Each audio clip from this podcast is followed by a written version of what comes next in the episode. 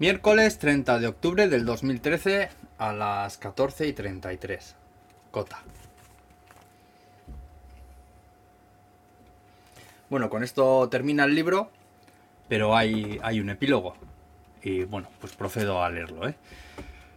Desde que salí de mi falla natal he pasado de tratar de no ahogarme a duras penas a volver a aprender a remar primero a contracorriente y muchos meandros después en el sentido que yo creía ya correcto. Hoy, que no solo me mantengo a flote, sino que me dejo llevar en volandas por la corriente del río de la vida que me ha tocado nadar, me doy cuenta de que hay personas que un día en algún momento y por alguna razón se mojaron conmigo, me salpicaron y ya se quedaron ahí a acompañarme a desembocar juntos en ríos, que lo son cada vez más grandes, quizás quién sabe, hasta que vayamos a acabar en algún mar. Les pedí que leyesen el libro. Cada uno de ellos llegó a mi arroyo en distintos lugares y momentos del cauce, así que sabía que lo que leyesen les iba a provocar distintas sensaciones, distintas emociones según el toscano con el que se toparon en cada instante. Sabiendo esto, les pedí también que escribiesen lo que quisiesen, con la promesa de que iba a salir publicado al final del libro tal y como me lo hubiesen enviado, sin cambios. Descorchemos, pues, las botellas que lleva arrastrando la corriente demasiado tiempo ya y leamos con el permiso de los, de los autores el mensaje que encerraron en cada una de ellas. TM es el apodo con el que firmaba alguien que siempre comentaba en todos y cada uno de los posts del blog prácticamente desde el principio. Yo escribía por la noche, así que cuando me despertaba por las mañanas, revisaba los comentarios y como siempre recibía al menos el suyo, me pareció que era su manera de darme los buenos días. Ella siempre decía, dice, lo que piensa, para bien o para mal. De hecho, uno de los primeros comentarios que dejó lo hizo para poner a parir una camiseta que nos compró. A partir de ahí, y de alguna manera, logramos entendernos hasta el punto que la echo en falta cuando tengo la primera taza de café de la mañana y sus buenos días todavía no han llegado. No la conozco en persona, pero no sé, tengo la sensación de que sabemos más el uno del otro de lo que pensamos. Su botella sería rosa, como el gato de su avatar, y la carta que no tenía claro que fuese a escribir huele a rocío de la mañana, al principio del amanecer, a esos días que uno sabe que van a ser buenos si ella aparece. Carta de TM. Sensibilidad. Esa es la mejor palabra que define a Oscar cuando lee su relato, sus vivencias, sean reales o no, porque también le gusta ser personaje ficticio. Desde luego que si no tienes sensibilidad, él la despertará, y si tienes un poquito, él te la desbordará. Escribe de una manera especial que engancha, describe como nadie las sensaciones, las emociones, los momentos, las personas. A veces no sabes si quieres que se termine el relato por empezar uno nuevo, o que no se termine y disfrutar hasta de los acentos, las comas, los puntos y seguido. Desnuda su alma a veces sin darse cuenta, o sin importarle delante de quien lo hace. Cuenta cómo son sus lágrimas, su soledad, esa que tantas veces le hizo una visita sin ser invitada, porque ella es así, impertinente. Cuenta también cómo es su felicidad, esa que con algo pequeño, algo simple, a él le llena, es enamoradizo, cuenta sus amores, desamores y correrías, y los que calla como un canalla, sin ninguna vergüenza, sin reparo en abrir su corazón. Su prioridad es ser feliz, y hacer feliz a los que tiene a su alrededor, su gente, los de allí y los de aquí, o los de aquí y allí, tanto monta, monta tanto. Pero hay una cosa que envidio de él, y es su, vitalidad, su tesón, su constancia, su fuerza de voluntad para hacer todo aquello que se proponga, incluso la publicación de este libro, y por el cual te quiero dar las gracias y darte mi más sincera enhorabuena y felicitación, porque con este libro a mí me has hecho feliz en muchos momentos. Gracias y buenos días. TM. Gracias a ti. Fernando Picazo, el chiqui, es una de esas personas que no dudan en lanzarse de cabeza sin importarle si cubre o no. Lo mismo se mete por donde los rápidos que te pasa por debajo de aquel árbol buceando con tal de no quedarse parado, de no encallar. Le conocí, me crean ustedes o no, junto al rey Juan Carlos y la reina Sofía que vinieron a visitarnos a Tokio. El tío salió de aquella recepción con una botella de vino que le sacó a uno de los camareros. Era impensable ya que me cayese mal.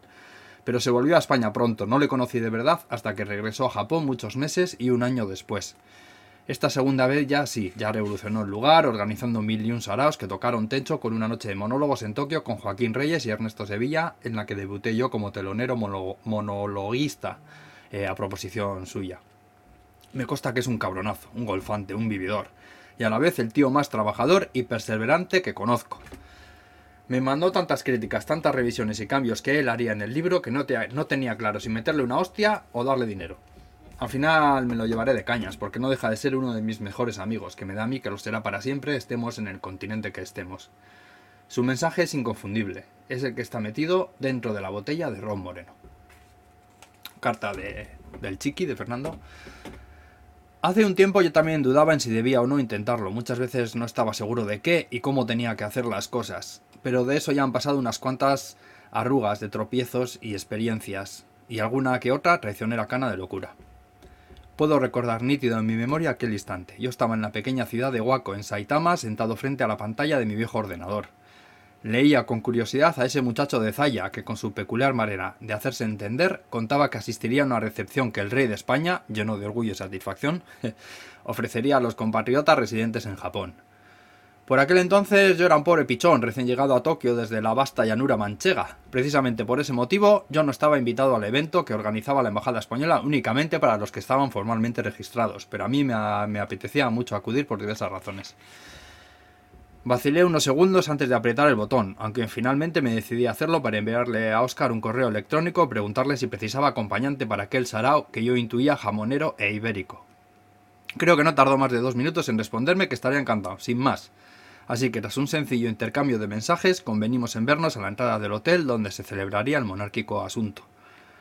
Creo que nunca una decisión tan banal ha tenido tanta trascendencia en mi posterior existencia, porque para relatar todo lo que ha venido después de aquello me harían falta muchas más páginas de este libro, y tampoco es cosa de abusar, o al menos no más de lo debido. Seguro es que me equivoco una y otra vez juzgando a la gente que conozco en un primer envite, pero ese día tuve claro que no sería la última ocasión en que vería a Oscar. Compartimos cervezas y conversaciones a partes iguales con los eternos Guillermo y Nerea. De esto hace ya casi cinco años y muchísimas, incontables me temo, reuniones, alegrías, izacayas, sorpresas, bodas, virus, clases liadas y sonrisas. Probablemente la palabra que ando buscando para que entendáis lo que quiero decir es fácil, porque así es como, como todo es al lado de esta gente, fácil. No damos complicadas vueltas ni nos paramos en absurdos detalles, simplemente disfrutamos de la suerte que tuvimos un día de habernos encontrado personas que se han convertido en mi referencia espiritual en mi aventura japonesa y lo que es aún más importante, mi proyecto principal por llegar a ser un día una mejor persona. Hoy no me queda ni una sola de aquellas dudas que me saltaban en mi adolescencia nipona. Lo que me ha quedado rotundamente claro es que sentado en el mullido sofá de tu casa no te, vas a pasar, no te va a pasar nada de nada. Las cosas buenas te esperan fuera, así que sal a buscarlas, lúchalas con ilusión y sobre todo no les des un solo día de ventaja. Chiqui.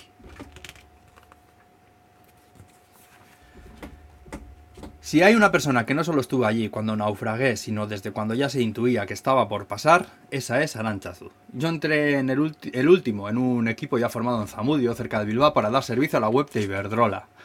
En aquella planta había muchísima gente, pero quizás por estar en el mismo ajo, ella y yo nos empezamos a llevar mejor. Recuerdo que un día le hablé así, sin más, sin venir a cuento sobre mi hermano Javi, le conté lo que le había pasado, cómo era. No trataba de buscar simpatía, no buscaba nada, simplemente me apeteció contárselo, porque supongo intuí que le gustaría escucharlo, porque era una historia bonita, porque yo estoy muy orgulloso de mi hermano por todo lo que significa que esté vivo y sea como es. Y sabía de alguna manera que ella me iba a entender. Todo cambió a partir de entonces, creo. Empezó porque me dejó que se los contase, a saber ella muchos de mis problemas, de mis ilusiones, de mis sueños. Supo aconsejarme como nadie y no dudó en apoyar las decisiones más difíciles de mi vida, que fueron hace ya casi siete años entre ordenadores, teléfonos y facturas de gas y de luz. Hoy, a pesar de la decena de miles de kilómetros que nos separa, sigue descifrando mis pensamientos como yo nunca sabré hacerlo. Su botella es de las que se abren rápido, con prisa, con ansia por leer y releer lo que contiene una y otra vez, porque es el mensaje de mi socia confidente, de mi compinche, de mi amiga la de Bilbao. Carta de Arantazu. Octubre del 2006. Recuerdo muy bien el dato porque fue cuando nació mi primera hija. Mi vida daba un giro importante en esas fechas, casi al mismo tiempo que la vida de Oscar a este lado del mundo comenzaba a desmembrarse. Oscar tenía que haber cubierto mi puesto de trabajo durante el tiempo que durara mi baja paternal. No llegó a completar la misión. Apenas tres meses antes de que yo me incorporara, de nuevo, cogía un vuelo a Tokio tras una decisión que poco tuvo de fácil y mucho de meditada y valiente. Un vuelo de ida sin vuelta, un viaje en el que su maleta no era lo que más pesaba y en el que por suerte no tuvo que facturar por kilos la carga que llevaba sobre sus espaldas. El blog, que ya llevaba sus años de andadura para entonces, empezaba un proceso de cambio que transformaría por completo lo que había venido siendo hasta entonces. En un principio nos permitió a los que nos quedamos aquí saber de sus andanzas en ese otro lado del planeta y nos sirvió para saber que se encontraba bien algunas veces y no tan bien otras. Los posts que escribía nos fueron mostrando la evolución. Pudimos asistir como espectadores y contemplar cómo día tras día iba buscándose su sitio y haciéndose su hueco, muchas veces a codazos, al tiempo que otros huecos más difíciles se iban también muy poco a poco rellenando. Entre líneas nos presentaba un modo de vida, una cultura y una sociedad sorprendente para nosotros, un país que le acogió y siempre se mostró hospitalario con él. Ceremonias de té y lunes de karate, mezclados con escenas cotidianas de gente común con las que nos fuimos encariñando. Seres humanos a los que nunca llegaríamos a conocer, pero que sentíamos muy próximos. El chico del chándal azul, la señora de los paraguas, el vagabundo de su calle. Anhelábamos los relatos en los que continuara la historia de estas personas en el punto en que había quedado, o nuevos actos en los que nuevos personajes salieran a escena. A medida que los posts se fueron volviendo más intimistas, los que ojeaban el blog de vez en cuando empezaron a venir para quedarse. Fue aumentando el número de personas que leía cada una de las entradas y que ya antes de acabarla estaba deseando que escribiera la siguiente. Oscar continuó abriendo su corazón y desnudando su alma, mostrándose como algunos ya sabíamos que era, ganándose la simpatía y el afecto de todos los que habían decidido que merecía la pena dedicar tiempo a leerle. Que el blog se convirtiera en un libro era solo cuestión de tiempo. La idea surgió muy pronto, pero han tenido que pasar años hasta que haya podido llegar a materializarse. El libro que tienes en tus manos es el resultado del empeño, la tenacidad y la perseverancia de alguien que siempre ha mantenido la ilusión y ha perseguido sus sueños. Alguien que voló a Japón hace ya algunos años para alejarse, pero que en realidad, y aunque entonces no lo sabía, se estaba acercando. El futuro pertenece a quienes creen en la belleza de sus sueños. Eleanor Roosevelt. Aranchazu Fernández. A Carlos le conocí un día de excursión a un monte en la parte de fuera de las afueras de Tokio. Era la primera vez que le veía a un tipo pelirrojo, alto, corpulento y más bien tímido, o eso me parecía a mí. Por lo visto estaba de visita y teníamos algún amigo en común, así que se vino a sudar cuestas a pachas en vez de irse a fotografiar la Tokyo Tower. Sí, señor. Después desapareció. El siguiente contacto fue en forma de email desde España, en el que me preguntaba sobre la probabilidad de encontrar un trabajo en Tokio desde allí. Contesté a ese email con pesimismo, fruto de la retaila de comedias de entrevistas de trabajo en la que me acababa de ver envuelto. Mandé unos cuantos enlaces que consideré relevantes en mi búsqueda, pero no creía posible que encontrase nada desde allí y así se lo hice saber. Hasta, la, hasta que la siguiente vez que le vi resulta que estaba trabajando en Shibuya. El tío consiguió trabajo haciendo una entrevista por Skype y aterrizó en Tokio sin saber ni papa de japonés. Me alegra ver que no perdió las ganas o no todas después de leer mi mohino correo. ¿Quién me iba a decir a mí que iba a ser el que me consiguiese trabajo a mí eh, algunos meses después? Resulta que acabamos en la misma empresa gracias a que me introdujo a su jefe, que me cogió, supongo, confiando en el criterio del de Madrid. Me enseñó todo lo que sé de Ruby on Rails con infinita paciencia y puedo decir que el hecho de haberme casado tan pronto tuvo mucho que ver con conseguir ese trabajo con contrato fijo y sueldo decente, por lo que creí especialmente importante que su firma estuviese en nuestra partida de boda. Carlos es un tío íntegro, un señor de la cabeza a los pies, que sin embargo te puede cascar la mayor bestialidad en cualquier momento del día y al segundo siguiente te suelta dos o tres frases desde lo más profundo de ese inmenso corazón que tiene que tener ahí dentro. Su botella es aquella de vino tinto del final, la más grande, la que se bebió ayer de un tirón porque le entró esa nostalgia que le tiñe a veces sin piedad el alma, pero que tuvo el detalle de guardar para meter el mensaje que me tenía escrito desde hace tiempo y no acabó de echar al agua. Carta de Carlos. Comencé a leer el blog de Kusuki hace varios años, no sabría decir exactamente cuándo fue la primera vez que llegué hasta esa página. Lo que sí recuerdo es que la intensidad de lo que allí había escrito me sorprendió mucho. Por aquella época recuerdo que vivía en Madrid, que vivía soñando con el día en que pudiera visitar Tokio. Mi sueño por aquel entonces no era otro sino vivir en Japón, y como tantas otras personas buscaba información de otros expatriados viviendo por allí. Pero no fue la información sobre Japón lo que hizo que lo visitara una segunda y una tercera vez, fue simplemente que me había enganchado a su manera de plasmar en letras sus vivencias del día a día. Poco podía yo imaginar, por aquel entonces, que terminaría compartiendo más de una experiencia con este señor, y menos aún que un buen día me, manda, mandara un mail explicándome el proyecto en el que se embarcaba. Esto es el Iculibro. La primera vez que lo leí debo reconocer que me abrumó la intensidad de los textos. Es como si capítulo tras capítulo nos abriera cada vez más una rendija que da a parar al fondo de su alma. Me costó un par de lecturas el poder dar algo de feedback, porque resulta fácil perderse en las historias y olvidarse de todo lo demás. En esta versión final, la cosa no hace sino mejorar. Con un estilo que sugiere una canción de Sabina a medio de gustar, Oscar nos lleva de paseo por las atestadas y frías calles de Tokio, donde se puede saborear soledad y degustar compañía a partes iguales, dependiendo del día o la estación. Pasea bajo la sombra de los cerezos en flor mientras besa a una pareja sentada a lo lejos en un banco del parque, hablando con voz queda, frases entrecortadas.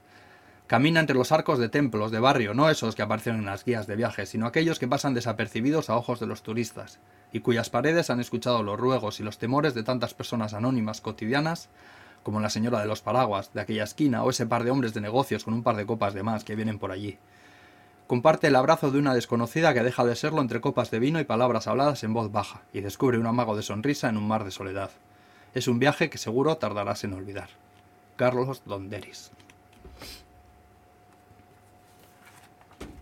Con Fran tampoco empecé con buen pie. Es un tío que si te tiene que decir cuatro cosas, te las va a decir de la manera más directa posible. Recuerdo que bromeé sobre su consejo de sacar fotos en RAW y poco menos que me mandó a la mayor mierda de todas las mierdas. Pero como pasó con TM, supimos entendernos, no hablamos igual, no pensamos igual, no nos parecemos prácticamente en nada, pero creo que hay un lazo que nos une y es que los dos tenemos la misma clase de respeto por este país.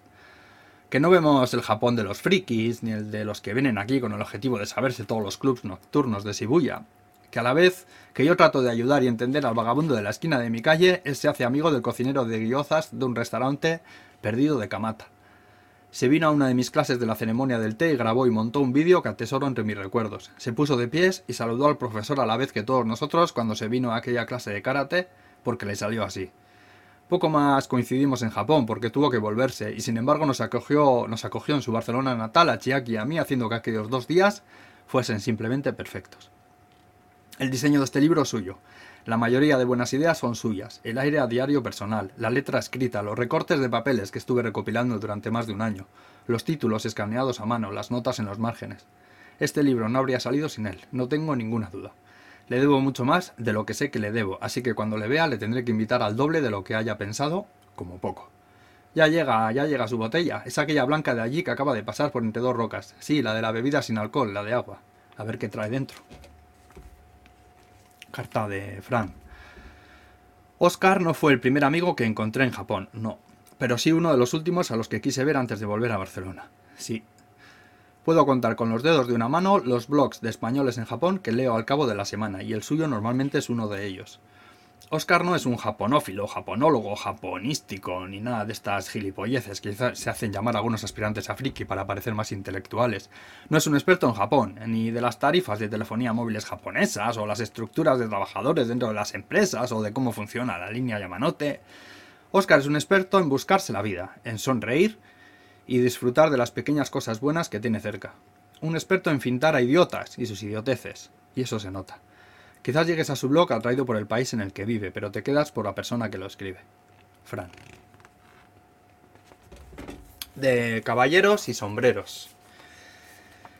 Este libro, si alguna vez acaba de salir, es lo más personal que habré hecho nunca, pero está lejos de haberse llevado a cabo solo por una sola persona. Debo mucho a mucha gente, sobre todo a todos aquellos que un día empezaron a leerme en el blog y se quedaron empujándome cada día a que siguiese escribiendo con sus comentarios. A todos ellos les debo un descubrimiento de sombrero. A Fran por su diseño e ideas, por su apoyo incondicional desde, el principio de los tiempos, por su paciencia, esperando a que le enviase historias o fotos que nunca acababan de llegar, por ser un amigo muy cercano en la distancia más lejana. Más de la mitad del libro es suyo, sin duda alguna. A Andrés Harit, por prestarme su genial ilustración para la historia Otra vida más. A este señor le das una excusa y ya te ha hecho tres dibujos para que elijas. A Héctor, por las fotos de la historia Melancolía, salieron de dos excursiones maravillosas que compartimos por montes nunca encontrados de Japón. A Rodrigo por ser de los primeros y más rápidos en leerse la primera versión del libro y pasarme casi al instante correcciones y opiniones, Zordor Style. De paso pedirle perdón por no haber puesto la calefacción aquella noche que se quedó en mi casa y pasó más frío que el bigote de un esquimal delante de la nevera con la puerta abierta. Hombre, A Guillermo por ayudarme a buscar imprenta, por apoyar todo en lo que me meto y participar en mis locuras de vídeos con su traje de ninja y muchas, muchas cervezas. Y a Nerea, claro, por dejármele de vez en cuando. A mi chico por haber estado tantos y tantos momentos a mi lado. A todos aquellos a los que les pedí leer el libro y me pasaron correcciones y comentarios infinitamente valiosos que mejoraron sin duda la forma y el contenido de mis párrafos a todos los que les pedí leer el libro y no me pasaron ninguna corrección ni ningún comentario más allá de banales. Está bastante bien. Gracias por tomaros la molestia al menos de contestar. No me di cuenta de que sois olmos y os estaba pidiendo que dieseis frutas. No volverá a pasar. A mis padres y Javi, que no entienden de internet ni de blogs y probablemente tampoco entenderán nunca la razón por la que yo me vine y sigo en este país tan lejos de ellos. Que pudiesen tener este libro en sus manos ha sido de lejos la mayor de mis motivaciones por sacarlo adelante. Aunque solo imprima uno que sea el que les envíe, ojalá que lo lean algún día. A Mari Carmen, la, la de la librería de debajo de casa, donde quiera que estés. Yo me sigo acordando de ti con una sonrisa. Gracias por haber hecho de mi infancia y de la adolescencia de Javi una época mejor sin duda. Al todo a 100 de al lado de mi casa por proveerme de chocolate y cervezas las noches que tocaba escribir. A Determinal en Harajuku por ayudarme a enfocar la vista en mí mismo por estar rodeado de extraños, aunque el café sea lo más malo que ha parido cafetería alguna. A Chiaki por alegrarme invariablemente la vida con su candidez, su sonrisa, su energía y su alegría en toda situación y lugar, consiguiendo que solo haya maduras y nunca duras a su lado. A ti por tener este libro en tus manos.